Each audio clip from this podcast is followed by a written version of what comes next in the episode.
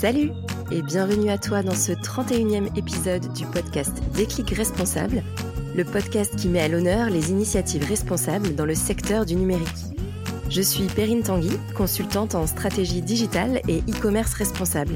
Évoluant dans le numérique depuis maintenant de nombreuses années, je m'intéresse beaucoup aux impacts sociaux, éthiques et environnementaux qu'il peut avoir sur nos sociétés et notre planète. J'ai été rejoint par Tiffaine Brigand sur l'aventure du podcast début 2023.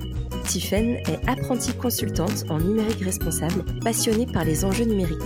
Ensemble, il nous tient à cœur d'éveiller les consciences sur ces dangers qu'on n'évoque pas ou trop peu aujourd'hui et de valoriser les nombreuses initiatives positives qui existent déjà. Aujourd'hui, on t'emmène en voyage dans un pays plus grand que la France, habité par plus de 28 millions de personnes, situé entre le continent africain et l'océan Indien. Bon, mais on n'est pas là pour faire un cours de géographie. As-tu deviné notre destination? Eh oui, on décolle pour Madagascar. Madagascar, surnommé l'île rouge, est un pays en voie de développement, connu dans le monde de la tech pour ses services de développement externalisés de qualité à bas coût. Il nous semblait donc intéressant d'aller y découvrir la vie numérique. Cet épisode est un peu spécial car il a deux invités et se déroulera donc en deux temps. Dans la première partie, Mathieu Manitra, un franco-malgache, nous parlera de la place qu'a le numérique sur l'île. Dans un second temps, Mathieu Rad, médecin entrepreneur, nous parlera d'une invention médicale s'appuyant sur le numérique qui s'est développée à Madagascar. Et pour cet épisode, c'est Tiffen qui mène la barque. Je te laisse donc en compagnie de Tiffen et des deux Mathieu. Bonne écoute et bon voyage à Mada.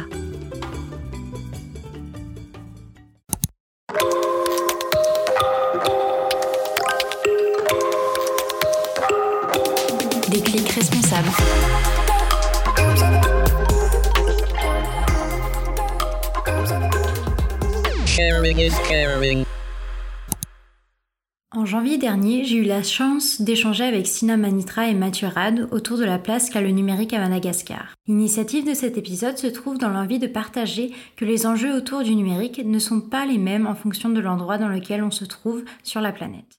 Cela semble évident, mais on parle que trop peu des challenges que propose le numérique dans les pays en développement, et c'est pour cela qu'à l'occasion de cet épisode, on vous propose de vous immerger dans la réalité du numérique de l'île de Madagascar. Les deux Mathieu, l'un par sa double nationalité et l'autre par les projets qu'il a amenés sur l'île, vont nous faire découvrir cette toute autre réalité. Avant de rentrer dans le vif du sujet, je vous propose de les découvrir. Ok. Bon bah euh, moi c'est Asina Mathieu euh, Manitra Ramamonjisora pour avoir mon nom complet euh, malgache et les noms malgaches sont très longs. Donc c'est on va se limiter aujourd'hui à Asina Manitra. Euh, je suis franco-malgache, je suis né à Strasbourg euh, en 84. Mes parents euh, s'y sont allés pour étudier et j'y suis né. Et, voilà, donc après j'ai j'ai continué donc d'étudier à Paris et ensuite j'ai fait une prépa, une école de commerce. Et à l'issue de mon école de commerce, j'ai voulu être entrepreneur. Et alors à ce moment-là, c'était la période de de la libéralisation des jeux en ligne en France j'ai décidé en tant qu'amateur de poker de tenter ma chance dans les jeux en ligne et euh, j'ai donc euh, créé un site de poker en ligne entièrement gratuit financé par la publicité qui s'appelait Charlie Poker. Qui s'appelait parce qu'il bah, n'existe plus depuis 2017. Euh, et pour développer Charlie Poker, qu'est-ce que j'ai fait? Bah, En tant que franco-malgache, je me suis dit, il faut que j'aille trouver une équipe technique sur Madagascar. Donc, ni une ni deux, j'y suis allé. J'étais jeune et encore plein de liberté. j'y ai passé le temps qu'il a fallu, en l'occurrence presque une année. Et euh, j'ai pu faire la rencontre euh, par chance de mon associé jusqu'à maintenant qui est euh, Enzak et avec qui on a donc monté cette plateforme de poker en ligne qui à défaut d'être un grand succès d'avoir été un grand succès financièrement nous a donné une grande expérience au niveau technique. Et de cette expérience au niveau technique, on a décidé tout simplement de devenir une agence développement pour les clients qui ont des projets. En, l'occurrence, elle s'appelle Nocitech, hein, petite parenthèse, et on en reparlera peut-être un peu plus tout à l'heure. Alors aujourd'hui, elle nous permet de vivre, de payer des gens sur Madagascar qui ont, grâce à cette entreprise, des conditions de vie plutôt favorables relativement au niveau de vie moyen à Madagascar. Donc on, est très fiers de ça. On a monté une, école entièrement gratuite qui s'appelle Roufi. Ça s'écrit deux filles, mais deux en malgache c'est Rou, donc ça se dit Roufi. Et ça permet à des jeunes malgaches euh, qui sont assez démunis, mais plutôt prometteurs intellectuellement, et eh ben de se former au métier du digital sans rien débourser et ils sont encadrés en grande partie par les gens qui travaillent au sein de nos CITEC, nos ingénieurs et euh, puis aussi mon associé qui, qui a été vraiment euh, l'impulsion initiale dans ce projet. Moi, je suis Mathieu Rad, un jeune médecin anesthésiste réanimateur français. J'ai eu la chance pendant mes études de faire des missions à Madagascar, donc de voir vraiment ce que c'est de travailler avec des collègues dans, dans un pays qui est vraiment en développement. donc dans d'autres conditions. Donc ça, c'était vraiment très intéressant avec euh, ma femme qui est pédiatre, on a fait plusieurs missions, puis après on a eu un engagement associatif. Euh, j'ai eu la chance de travailler comme consultant pour des fondations, donc en fait des fondations qui te disent voilà nous on aimerait monter des projets et du fait de cette expérience et de ces liens qu'on a vraiment avec les médecins euh, et les systèmes de santé locaux, en fait tu accompagnes la création de la création et le montage de projets pour être sûr de correspondre vraiment aux besoins réels sur place. Donc c'est vraiment des choses qui sont faites vraiment en partenariat avec les, les structures de santé locales. Et euh, ensuite, j'ai fait ma thèse sur le sujet. Donc, euh, une problématique à Madagascar, en fait, c'est que les gens, euh, de loin, la première cause de mortalité, ce sont les infections. Dans nos pays, euh, on a plutôt tendance à mourir relativement âgé euh, de maladies cardiovasculaires ou de ou de maladies cancéreuses. Et en fait, à Madagascar, on meurt très jeune, on meurt d'infections, mais d'infections en fait qu'on pourrait traiter, un abcès dentaire, une infection urinaire, une otite, comme on en a tous eu. Euh, mais du fait qu'on ne connaît pas assez, on ne connaissait pas assez les bactéries qui vivent à Madagascar, en fait, on traitait ces infections mal. Et donc, on se retrouvait avec des jeunes, 15 ans, 20 ans, 30 ans, qui décédaient parce qu'on leur donnait pas le bon traitement antibiotique. Donc, j'ai décidé de faire ma thèse sur ce sur ce sujet. Et maintenant que j'ai fini mes études de médecine, on a monté un projet euh, entrepreneurial, une start-up, et on a créé une application en fait pour conseiller les médecins dans leur prescription antibiotique et essayer d'aller ensemble directement au meilleur traitement, que ça soit à Madagascar ou maintenant un petit peu plus largement, on s'étend euh, à d'autres projets dans le monde. Pour entrer dans le vif du sujet, je demande directement à Sina de m'expliquer quelle est la place du numérique à Madagascar. Le portrait du numérique à Madagascar, très très bonne question. Alors il y a eu un avant et un après la fibre optique. À la fin des années 2000, on a commencé à ramener du câble sous-marin. Le, premier câble, si je dis pas de bêtises, euh, optique entre Madagascar et le reste très très haut débit dans le monde, c'est le câble Lyon, je crois, et il a été ramené par Orange, en tout cas un groupe français, à Madagascar depuis, il me semble, la Réunion. Et ça a été la première fois qu'on a eu Internet au débit à Madagascar. Et depuis, il y a eu d'autres câbles qui ont été rajoutés. Je sais qu'il y en a qui viennent d'Afrique du Sud, d'autres de Maurice aussi. Et donc ça fait qu'aujourd'hui, Madagascar a euh, une très bonne connexion Internet qui, qui a été euh, propagée aussi par euh, l'installation d'un très bon réseau 4G. On serait surpris à Madagascar de quand on enfin moi maintenant ça me surprend plus mais au début il y a 7 ou 8 ans, j'étais allé avec mes parents dans dans une ville qui s'appelle Marvoy qui est une ville moyenne de Madagascar. Pas non plus un village, mais une ville moyenne. Et je m'aperçois que j'ai euh, une super 4G, quoi. Avec euh, la consultation de YouTube, euh, Facebook, directement dans cette zone où je m'y attendais pas. Donc il y a eu un déploiement d'un réseau 4G par des antennes très fort, qui fait qu'il y a une très bonne couverture dans les zones habitées de Madagascar. Alors il y a des zones qui sont très reculées, des, il y a, y a, y a des petits villages qui sont très difficiles d'accès, qui sont un peu repliés sur eux-mêmes et on n'y trouvera pas la 4G euh, là-bas naturellement. Mais je trouve que dans toutes les zones de production économique significative à Madagascar, bah, il y a un très bon, un très bon accès au numérique. Alors, est-ce que numérique dans toutes ces zones-là a nécessairement créé de la croissance et du développement économique et humain? Je sais pas. Les gens, ils adorent faire Facebook. S'il y a un réseau social qui, qui est au-dessus de tous là-bas à Madagascar, c'est Facebook. Aujourd'hui, quand en France, je me connecte à Facebook, je vois essentiellement des choses que les gens à Madagascar publient. Alors, je ne sais pas si ça peut se mesurer en termes de développement humain ou de développement économique, mais grâce à Facebook, que les opérateurs téléphoniques de Madagascar offrent presque gratuitement aux Malgaches, il y a des échanges qui se font. On communique super bien. Messenger, c'est devenu euh, aujourd'hui euh, vraiment hein, quelque chose d'essentiel et de central dans la vie des Malgaches, parce que beaucoup d'échanges se font.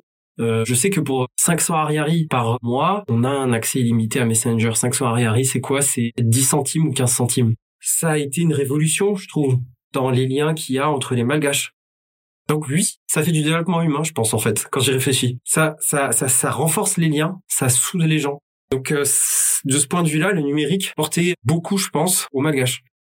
En parlant de développement humain, j'ai voulu me pencher sur les démarches proposées par le gouvernement. J'ai donc au préalable et avec l'aide de SINA effectué quelques recherches sur les politiques mises en place pour développer le numérique. De ce que j'ai pu comprendre, le gouvernement s'organise pour faire du numérique un levier de développement. En effet, le plan émergence Madagascar s'appuie sur une transition numérique qui s'articule sur quatre axes. Déploiement de l'e-gouvernance sur la numérisation des services publics, notamment le secteur de l'éducation, la santé, les services fonciers et l'utilisation de nouvelles technologies pour l'agriculture, le développement des infrastructures techniques et l'inclusion financière consistant à numériser les échanges et la circulation monétaire. J'ai donc demandé à Sina ce qu'il percevait des actions du gouvernement malgache. Alors, la, gouvernance à des fins de connaissances sociologiques et démographiques par le numérique, c'est une très bonne chose. Maintenant, c'est pas quelles sont les idées derrière du gouvernement pour que ça ait un effet positif pour le développement des populations. Euh, là, c'est la question en t'écoutant qui, qui qui qui moi me vient tout de suite à l'esprit. Je les ai pas encore entendus parler du numérique pour faire en sorte que les malgaches, en plus de savoir combien ils sont, vivent mieux et un meilleur accès à l'alimentation et un meilleur accès à l'éducation meilleur bah, par l'éducation à la conscience écologique. Parce qu'on essaye aujourd'hui euh, de dire aux Malgaches qu'il ah, faut pas brûler les terrains pour préserver la nature. Il y a des efforts de reforestation qui sont faits. Il y a plein de choses qu'on essaye de propager, de diffuser pour que la catastrophe environnementale des feux de forêt soit réduite. Alors, une sensibilité qui se développe y compris dans des zones reculées sur ça. Maintenant, est-ce qu'on pourrait pas utiliser le numérique pour que cette sensibilité à ces questions environnementales soit plus accessible, soit, soit, soit, soit plus développée, pour que des gens dans des zones reculées, via le numérique, comprennent mieux l'enjeu du climat et l'enjeu environnemental, et qu'ils arrivent à combiner à leur échelle avec leurs besoins de survie? Moi, j'aimerais bien entendre de la part du gouvernement malgache des choses qui vont dans, dans ce sens-là, qui, qui, qui prouveraient que le gouvernement a pris conscience de l'enjeu du numérique. D'abord, une fois de plus, pour améliorer le quotidien des gens, qu'il fait des, des initiatives pour la formation. Dans un document qu'on a lu ensemble, c'est euh, celui euh, qui a été présenté à la Banque mondiale. Il donne un chiffre très intéressant. Il y a grosso modo 25 000 personnes qui sont euh, travailleurs déclarés, 85 000 qui sont des travailleurs informels. Alors, à Madagascar, c'est très important de prendre en, compte ce facteur. Beaucoup de gens à Madagascar, en fait, sont très débrouillards et vont chercher par eux-mêmes les moyens de survivre. Sachant qu'avec une connexion Internet, un ordinateur et du savoir, on est capable de vendre des prestations, mais il y en a plein qui le font et qui sont payés directement par tout un tas de systèmes aujourd'hui qui sont pas contrôlés par par les services de douane ou les services euh, fiscaux, que ce soit ici ou là-bas. Je vais en citer quelques-uns, TapTapSend par exemple, ou WorldRemit. Ça, ce sont des marques en fait qui permettent de faire des flux financiers. Bah pareil, hein, c'est de la révolution numérique ça aussi. Hein. WorldRemit ça n'existait pas il y a trois ans, mais ça permet de faire des paiements d'appoint. C'est pas forcément légal, j'aimerais bien qu'il y ait, de la part du gouvernement, tout un effort de formalisation de tout ça, en fait d'encadrement de tout ça, de promotion de tout ça aussi, du, du, savoir-faire de Madagascar. Ils sont pas forcément occupés par ça en priorité, malheureusement. En tout cas, on le voit pas, euh, on le voit pas autant qu'on aimerait. Tout à l'heure, on parlait aussi de l'intelligence artificielle. Je crois que ça va apporter du savoir aux, aux, malgaches à terme, je pense, et ça va, ça va, ça va être un levier de progression humain il faudra que le gouvernement, euh, et je pense avec la Banque mondiale ou des grands organismes comme ça, un moment se pose et réfléchissent à euh, ce qu'il faut tirer du numérique pour la progression du pays, pour le développement des gens à Madagascar. Au-delà des actions politiques mises en place, j'ai voulu demander à Sina quels sont les leviers d'action mis en place au niveau des entreprises et des citoyens pour développer le numérique sur l'île. Alors, deux points. Les Malgaches ont compris que le digital est un levier d'essor économique et sociétal très important. La preuve, quand j'avance ça, c'est la demande très forte qu'on a pour notre petite école Roupi. On déborde de demandes et on est obligé de sélectionner les, jeunes qu'on intègre et qui bah, ont accès euh, via euh, l'école, enfin notre école, notre association, ont accès à du matériel informatique qui leur permet euh, de forger leurs compétences. Alors c'est c'est fait en niveau. Le, ça va du niveau 1 au niveau 5. Et en fait, le niveau 1 sont vraiment les basiques hein, du digital, basique basique, hein, allumer un ordinateur, démarrer Windows, et puis euh, commencer à comprendre comment on l'utilise. Mais ça permet déjà de mettre les gens dans des positions où ils pourraient potentiellement prétendre à des travaux, des métiers à distance qui se font sur la base des, de la suite Office, et il y en a. Hein. Après, bah, on monte au fur et à mesure euh, dans les compétences jusqu'à jusqu'à ce niveau 5 euh, où, euh, où on est euh, théoriquement là, apte à faire du développement informatique avec des langages sophistiqués.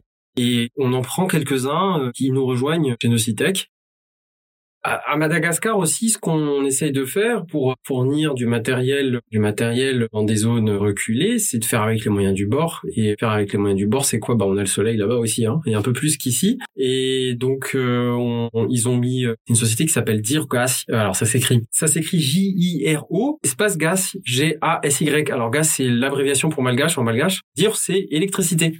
Et donc, c'est ça peut lumière lumière ou électricité. Et donc ça s'appelle Lumière Malgache. Et en fait, c'est des ordinateurs portables euh, fabriqués à Madagascar. Ils marchent à, à l'énergie solaire. Donc euh, ça permet à des zones très reculées d'avoir d'avoir euh, d'avoir accès à des à du hardware comme tu disais. Maintenant, du hardware sans une connexion internet aujourd'hui, quelle est la pertinence? Et c'est pour ça que je pense que des visionnaires comme Mark Zuckerberg qui envisagent de faire en sorte que le monde entier soit connecté à internet depuis n'importe où vont peut-être apporter des, des, avancées significatives pour Madagascar. Euh, on revient à la question de tout à l'heure. Est-ce que c'est grâce au gouvernement, à l'initiative étatique que les choses vont se faire? Ou est-ce que c'est l'initiative privée, l'échelle globale qui va permettre à Madagascar d'avancer? Je penche pour l'instant plus pour la deuxième parce que euh, le déploiement de la 4G c'est pas le gouvernement, c'est les sociétés euh, de télécom qui l'ont fait. C'est euh, Orange, Telma, Move, des, des, sociétés malgaches ou occidentales qui ont permis ben en fait de déployer un grand accès, d'offrir un grand accès à Internet un peu partout dans les zones urbanisées de Madagascar. Au début, Sina parlait de câbles optiques installés par Orange, puis il a mentionné l'omniprésence de Facebook. Cela m'a fait penser à un épisode du podcast Le Code a changé, dans lequel Sename Kofi Agbojinu exprime que certains pays en développement sont des cibles pour les entreprises de la tech, prenant la forme de laboratoires, de terrains d'expérimentation, sans ou avec peu de contrepartie et de consentement. Pour appuyer ses propos, il se base sur l'exemple de la construction au Togo du câble sous-marin Ekiano, financé par Google et qui est sa propriété exclusive. J'ai donc voulu demander à Sina si c'était quelque chose qu'il avait pu lui aussi observer à Madagascar. Comme j'ai dit, Facebook a une place essentielle, centrale. Bon, euh, là on est en audio, donc euh, je peux pas ouvrir Messenger, mais si j'ouvre mon Messenger là, on voit plein de canaux de discussion avec euh, avec Madagascar, de la famille, des amis, professionnels aussi. Donc euh, ça contribue aussi au maintien du poids culturel des Américains et, et de leurs entreprises qui, qui, qui, effectivement développent une mainmise sur euh, sur euh, sur le monde. À Madagascar, quand on est riche, on pense aussi à avoir un iPhone. C'est c'est c'est c'est aussi un symbole de de, de l'iPhone aujourd'hui est un symbole de, de de richesse partout. on peut aller n'importe où. L'iPhone sera reconnu comme comme le téléphone haut de gamme quand on en a un. Et l'usage moyen, c'est c'est de la c'est de la VoIP, enfin de la voix sur internet, donc avec WhatsApp, avec euh, WhatsApp c'est Meta hein, de toute façon. Hein. Et, les opérateurs aussi d'ailleurs, ils offrent euh, souvent WhatsApp pour euh, des coûts infimes. Donc donc Meta, Meta en Afrique, dans les pays en voie de développement, étant ses tentacules, ah il y a rien à faire. C'est c'est très très puissant à Madagascar pour y revenir. Facebook aujourd'hui, c'est une marketplace sans précédent. Ça s'appelle FaceBiz. Les gens sont devenus dépendants de Facebook au-delà du réseau social c'est même pour consommer en fait. Meta, lui, est parvenu à devenir un élément essentiel dans la vie des Malgaches. Et il faudra l'inclure dans la façon de gérer Madagascar.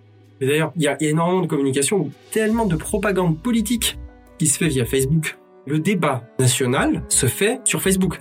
C'est ce qui s'était passé au Brésil, hein, via WhatsApp. Bolsonaro, il est arrivé au pouvoir comment? Grâce à de la propagande via WhatsApp et de la désinformation et des fake news qu'il a envoyé à tir larigot sur, euh, sur WhatsApp et que beaucoup de gens ont cru.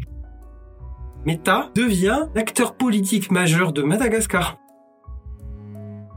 Les tentacules des GAFAM s'étendent donc au continent africain.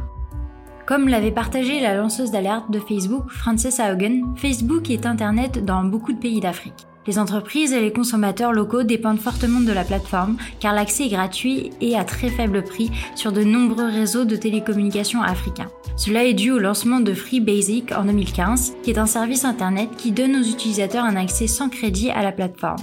Ce service a été conçu pour fonctionner sur les téléphones mobiles à bas prix, qui constituent la grande majorité des appareils du continent. Sous couvert de connecter les gens, cette omniprésence des plateformes génère de nombreux enjeux. Bon, il semblerait clairement que le développement du numérique sur le continent africain génère des effets négatifs. Pour autant, si on refait un zoom sur Madagascar, les outils et services numériques semblent tout aussi bien impulser des transformations hyper positives. Et c'est ce qu'on va découvrir auprès de Mathieu. Je me tourne désormais vers notre deuxième intervenant pour lui demander de nous expliquer son projet.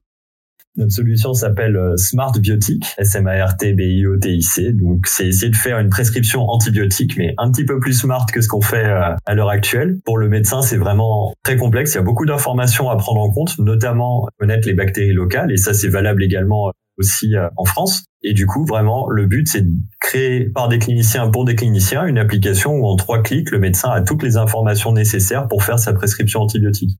À d'exemple, en France également, tu vois, j'ai eu la chance d'exercer dans les Outre-mer, notamment en Guyane ou en Martinique. Et en fait, on, on imagine bien que les bactéries sont extrêmement différentes de ce qu'on peut retrouver en métropole. Et notre objectif, c'est vraiment de permettre à chacun de soigner selon les bactéries qui vivent localement. Si on traite un patient ultramarin selon les connaissances qu'on a établies à Paris ou en métropole, forcément, tu vas vraiment taper à côté et tu vas pas traiter efficacement ton patient. Ok, donc en fait, Smart Biotic est une solution qui aide les médecins à choisir un traitement antibiotique adapté à l'environnement de leurs patients. Mais concrètement, comment ça fonctionne? En fait, on travaille en partenariat avec les autorités locales, par exemple, à Madagascar. On est vraiment en, symbiose parfaite et ça, je pense que c'est quelque chose qui est vraiment à souligner. C'est un outil qu'on met à disposition des, autorités locales, des médecins locaux, qui est vraiment construit par eux et pour eux. Nous, on va apporter une compétence technique mais tout ce qui est formation et quel traitement antibiotique est vraiment défini par les experts locaux. Donc on a vraiment une, belle relation de confiance et complémentarité avec les médecins locaux. Et c'est là où en fait, et je pense que ça va être un peu le sujet de notre discussion, en fait, le numérique est une solution qui permet en fait de diffuser dans notre cas les connaissances pour mieux traiter les patients. Et oui, effectivement, ici on met en avant les initiatives numériques responsables envers l'humain et la nature. Et c'est pour cela que Mathieu nous présente sa solution. Mais en quoi ça consiste concrètement? Ça fonctionne comment? En fait, à Madagascar, comme dans la plupart des pays du monde, les données, les informations sont déjà collectées et mises dans des rapports. Donc en fait, tu as par exemple à Madagascar la Société de pathologie infectieuse de Madagascar, la SPIM, euh, qui réalise déjà ce genre d'études pour savoir un petit peu quelles sont les bactéries qui vivent. il y a aussi des projets étatiques, je pense au ministère de la Santé, et des projets même supra-étatiques, donc au niveau de l'OMS, où en fait, tu as ces informations, et ces informations sont dans des rapports qui en fait sont honnêtement assez euh, complexes et imperméables intellectuellement. C'est-à-dire qu'à moins d'être vraiment un spécialiste, franchement, pour les lire, faut en avoir envie et euh, des compétences, y compris euh, microbiologiques. Donc nous, ce qu'on veut, c'est vraiment, moi-même, tu vois, en tant que médecin, qui n'est pas un, grand spécialiste de bactériologie, c'est vraiment de redescendre de manière concrète ces rapports au niveau du médecin et même du médecin traitant. C'est-à-dire ton médecin traitant ne va jamais lire le rapport de 400 pages de l'OMS ou whatever notre but, c'est vraiment, grâce à ces informations qui sont publiques, de les rendre utiles et utilisées par les médecins du quotidien pour améliorer concrètement les, traitements des malgaches. Donc nous, on a la chance de travailler, je pense qu'en tout, on a une équipe de 8-9 collègues médecins malgaches qui nous aident justement à interpréter ces documents. Ils sont vraiment des, des spécialistes. On a la chance d'avoir des infectiologues, des bactériologues, enfin vraiment un petit peu de toute spécialité et qui nous aident à traduire ces documents en recommandations simples et ensuite, de notre côté, on traduit ça en application informatique. Donc, on, convertit ça en application informatique. Et pour te donner un, un ordre de grandeur, tu vois, notre application, elle a été lancée en octobre, c'est-à-dire il y a trois mois. Actuellement, il y a plus de 30% des médecins malgaches qui l'utilisent et ça représente 15, 15 000 à 20 000 consultations par mois. Donc on est vraiment dans quelque chose qui est extrêmement concret. C'est toujours ce qu'on a voulu faire, c'est permettre il y a presque un côté philosophique là-dessus, mais de diffuser la connaissance pour concrètement améliorer les traitements des patients au quotidien. Ok, mais ça doit nécessiter beaucoup de données pour bien orienter les médecins dans la prise de décision de meilleurs soins. Et c'est pour cela que je me suis demandé si Smart Biotic utilisait aussi les données médicales des patients, qui sont par ailleurs des données extrêmement sensibles. Non, non, il y a un point qui est vraiment très important, c'est pas de la donnée médicale lorsqu'elle est agrégée. C'est-à-dire, et les le genre d'informations qu'on échange, ça va être de savoir que dans les infections urinaires chez les petits garçons de moins de 3 ans, il y a 25% de bactéries A, 30% de bactéries B et le reste de bactéries C. Très bien. Ça, ce n'est pas de l'information médicale, c'est le genre d'information que tu retrouves dans des rapports, dans des publications scientifiques, etc. C'est primordial en termes d'éthique, etc. Il n'y a rien de confidentiel à partager des informations épidémiologiques, donc de dire voilà quelles sont les bactéries qui vivent à Madagascar. Et donc tout ça, c'est des informations que concrètement, on peut rendre accessibles et diffuser pour que les médecins justement sachent quelles sont les bactéries euh, et aider à prescrire les traitements. Mais il faut vraiment mettre le l'emphase sur le fait que c'est de la donnée, c'est de l'information épidémiologique qui est complètement publique. D'ailleurs, par exemple, tu vois, par exemple, les rapports ministériels, tu peux, toi et moi, on peut les trouver librement sur Internet. Et trouver un rapport de 400 pages ne va pas dire qu'on est capable de, de l'intégrer et de l'utiliser correctement. Donc si je comprends bien, Smartbiotic traduit différents documents afin d'agréger les informations médicales pour accompagner au mieux les médecins selon leurs environnements. C'est exactement ça. Tu as des rapports qui sont longs et complexes et on les rend accessibles, y compris intellectuellement et techniquement, pour les médecins du, les médecins du quotidien qui ne sont pas des, des spécialistes de l'infectiologie et les guider dans l'optimisation de leur traitement antibiotique. Ce que tu dis, par contre, c'est intéressant aussi, c'est la partie euh, remontée d'informations. C'est-à-dire qu'en fait, ce qui est très intéressant, c'est qu'on peut voir l'usage de l'application. Donc en fait, on sait très bien ensemble quels sont les diagnostics consultés. Et je te donne un exemple on peut suivre par exemple combien de fois est-ce que les médecins vont consulter fièvre typhoïde ou d'autres maladies à tendance épidémique. Ça, c'est très intéressant parce que ce qu'on est en train de voir avec les autorités, c'est à quel point on est capable de suivre, voire même de, de prédire en temps réel, de dire, ah bah regarde, dans le sud de Madagascar, actuellement, on consulte plus ce diagnostic spécifiquement. Et donc, avant même que ça soit encore une épidémie ou que ça soit détectable au niveau ministériel, on peut informer les autorités locales pour entraîner une riposte et une, une réponse adéquate en termes de santé publique. Et ça, c'est ce qu'on est en train de faire en ce moment et c'est vraiment passionnant parce que tu as vraiment l'impression de, participer à quelque chose de concret pour améliorer les soins aux patients. Waouh, donc d'un outil qui informe, celui-ci devient désormais capable de prédire des possibles épidémies grâce à l'analyse des informations remontées par les médecins sur le terrain. Mais comment font-ils pour facilement traduire les informations du terrain en données qui permettent d'établir des tendances? Je me suis dit qu'ils devaient bien automatiser certaines parties de leurs outils. C'est exactement ça. Tu vas mettre des alertes automatiques de prévalence. On peut prendre un exemple. La fièvre typhoïde est consultée sur cette région environ une fois par jour. Et tu mets une alerte. Dès que ça devient consulté trois fois par jour, donc trois fois plus que d'habitude, on émet une alerte euh, qu'on partage avec les, autorités locales et on regarde si concrètement ça correspond à une réalité et ça permet du coup de réagir beaucoup plus rapidement. Un autre point qui s'en vient, du coup, c'est la capacité en fait de travailler avec euh, un réseau internet efficient. Parce que on connaît, on connaît bien le terrain de Madagascar et comme je te disais, c'est vraiment un produit qu'on a co-construit avec les nos intervenants, nos collègues locaux. Donc en fait, l'application, c'était absolument primordial qu'elle fonctionne in et offline. Donc elle est capable de fonctionner que tu sois connecté à Internet ou que tu ne, le sois pas. Forcément, on a une granulosité de l'information qui est plus élevée chez les médecins dans les villes qui vont être connectés presque en permanence, ou en tout cas au moins une fois par jour. Donc on va avoir du reporting quotidien par rapport à des médecins qui sont dans des zones beaucoup plus enclavées, où par exemple ils vont être connectés une fois toutes les semaines et du coup on a une granulosité de l'information qui est moindre. Comme Mathieu partage son expérience du terrain de Madagascar, j'en profite pour reboucler sur les enjeux numériques de l'île pour comprendre comment ils ont pu les prendre en compte, voire les surmonter. Pour ce qui est de notre, de notre application, comme Mathieu l'évoquait, les difficultés par exemple d'accès à Internet, on a pu les résoudre en partie du fait que l'application peut s'échanger via Bluetooth. C'est-à-dire que les médecins n'ont pas forcément besoin d'être connectés, même de télécharger l'application à partir d'Internet. Et en fait, ils se l'échangent eux-mêmes directement sans avoir à payer aucunement de connexion. Donc c'est pour ça, je te dis, nous on sait que plus de 30% des médecins malgaches utilisent notre application parce que 30% des médecins malgaches, c'est le pourcentage de médecins qui sont connectés. Et on sait très bien que entre médecins, en plus, ils se sont échangés l'application de manière complètement en ligne. Donc nous, on perd en, en suivi, en granulosité de l'information, mais le challenge est accompli, c'est-à-dire que notre but, c'est pas d'avoir des, d'avoir des chiffres, mais d'avoir une vraie efficacité sur le terrain. Et on est très heureux, vraiment, de savoir qu'en fait, les gens se l'échangent et l'utilisent. Globalement, vraiment, vu qu'on a construit la solution avec et pour les médecins malgaches, on a vraiment eu un, un très très bon accueil, très, vraiment une coopération très, très enthousiaste, parce qu'en fait, ça a vraiment été construit tous ensemble et spécifiquement adapté aux besoins du, du territoire. On a eu des surprises technologiques. Globalement, en fait, tous les médecins, même à Madagascar, sont équipés d'un smartphone, mais parfois des versions plus anciennes que ceux à quoi on s'attendait. Donc, on a eu du travail d'interopérabilité. Mais en fait, quand on voit tous ensemble l'efficience et l'efficacité concrète de, de, la solution, on est vraiment très heureux de partager avec des gens qui sont vraiment motivés parce qu'on voit que tous ensemble, on participe à quelque chose de concret. Et ça, c'est très satisfaisant pour tous. Et donc, maintenant que Smart a été co-construit à Madagascar et qu'elle y fait grandement ses preuves, je me demande quels sont les chapitres à venir pour cet outil qui utilise la technologie au service de la santé pour tous. Aujourd'hui, il est déployé à Madagascar et on est en discussion avec euh, plusieurs autres euh, pays et organisations internationales.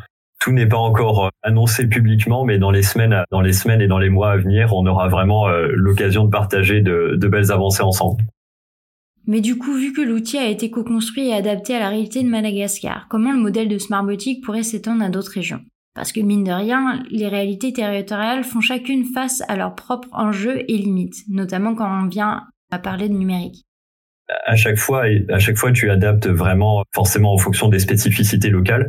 Après, la problématique, tu vois, de la bonne prescription antibiotique, c'est une problématique qui est mondiale. On sait que actuellement, en fait, dans tous les pays en développement, c'est de loin la première cause de mortalité.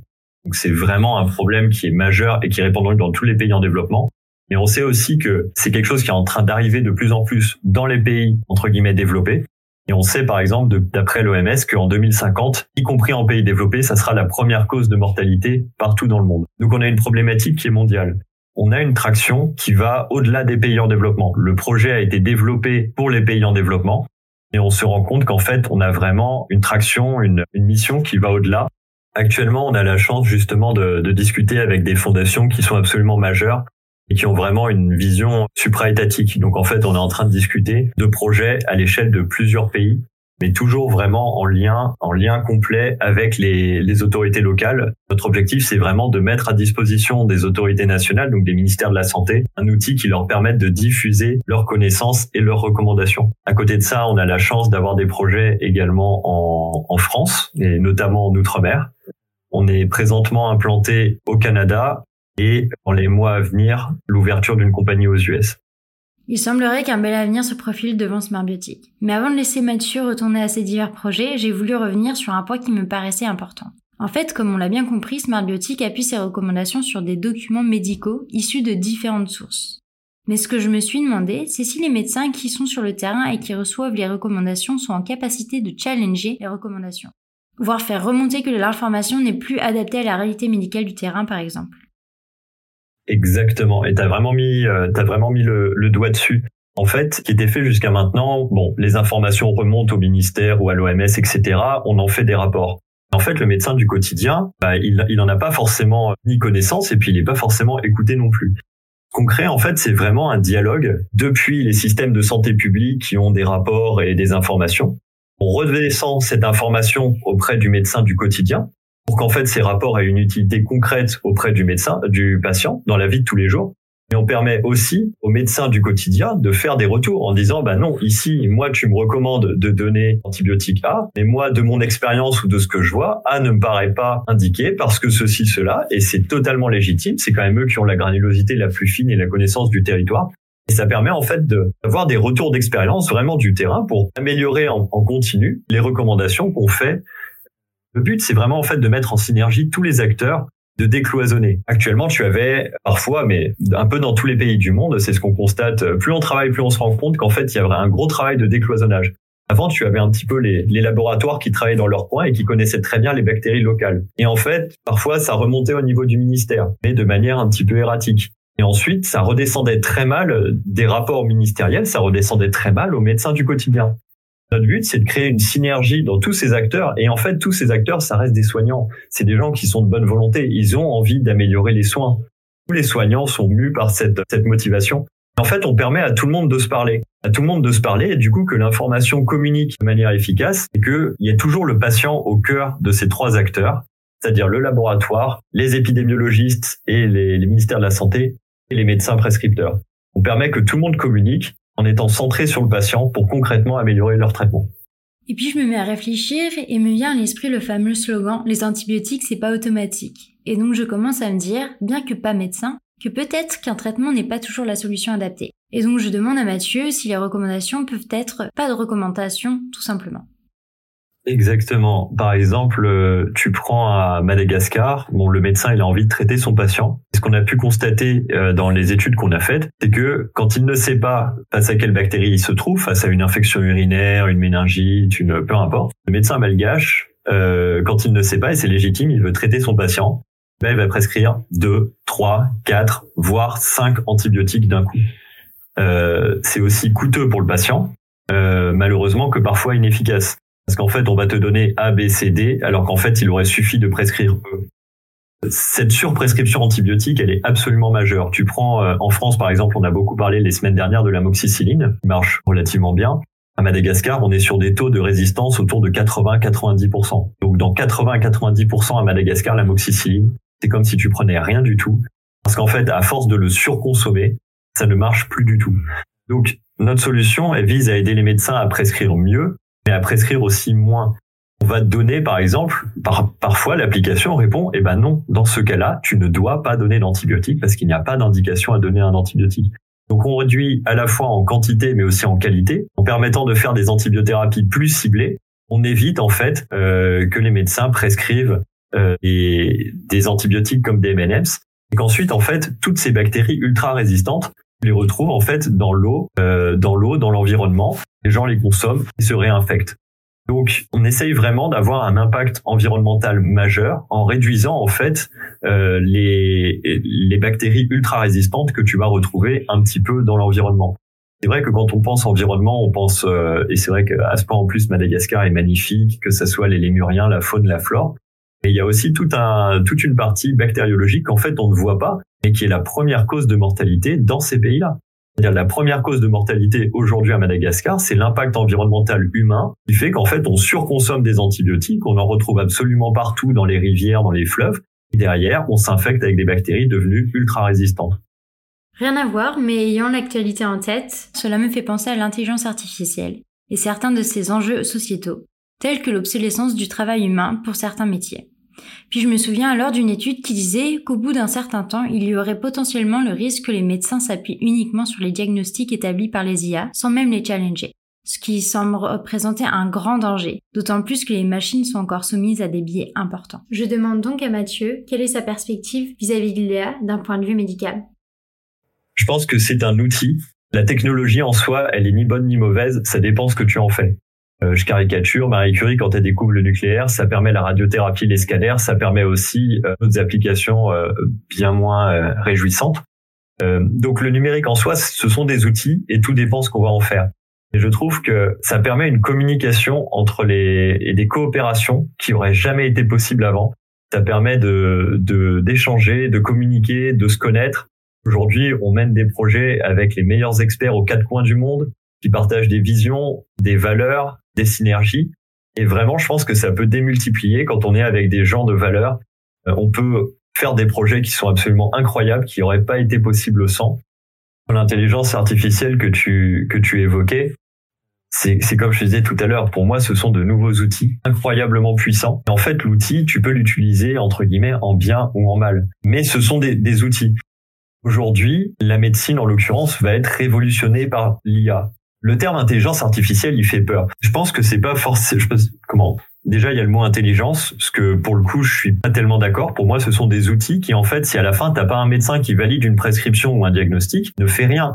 Et pour moi, c'est comme si aujourd'hui un cardiologue disait ah non, moi je veux pas utiliser de stéthoscope, je veux pas utiliser d'échographe, ou qu'un médecin disait non, moi je veux pas utiliser de scanner. Non, ce sont des outils. À aucun moment, le scanner va soigner tout seul ton patient.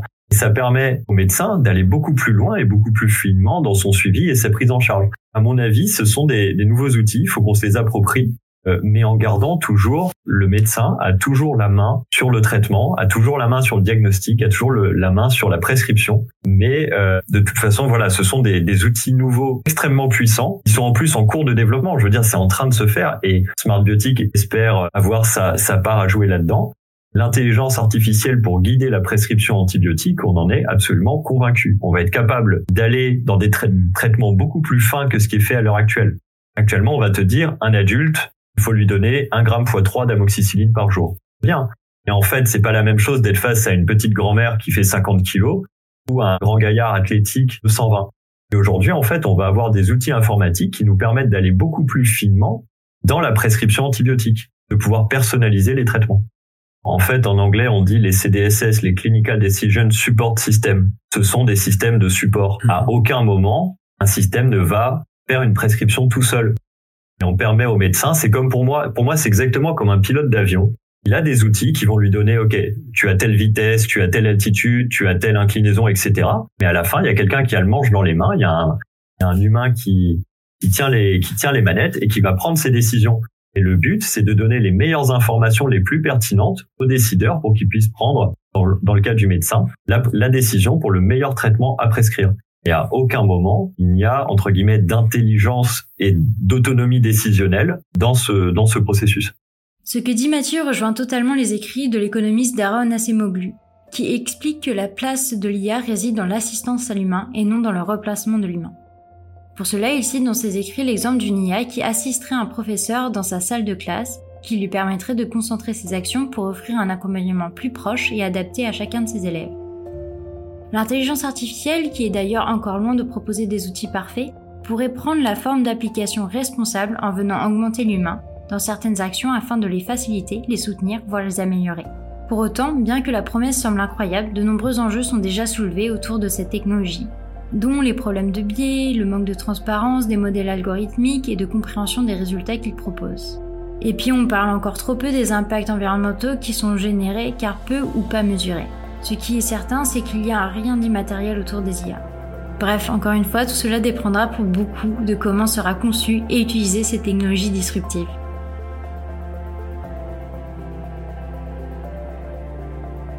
On espère que cet épisode t'a plu et t'a ouvert les yeux sur une autre réalité à plusieurs milliers de kilomètres de la nôtre.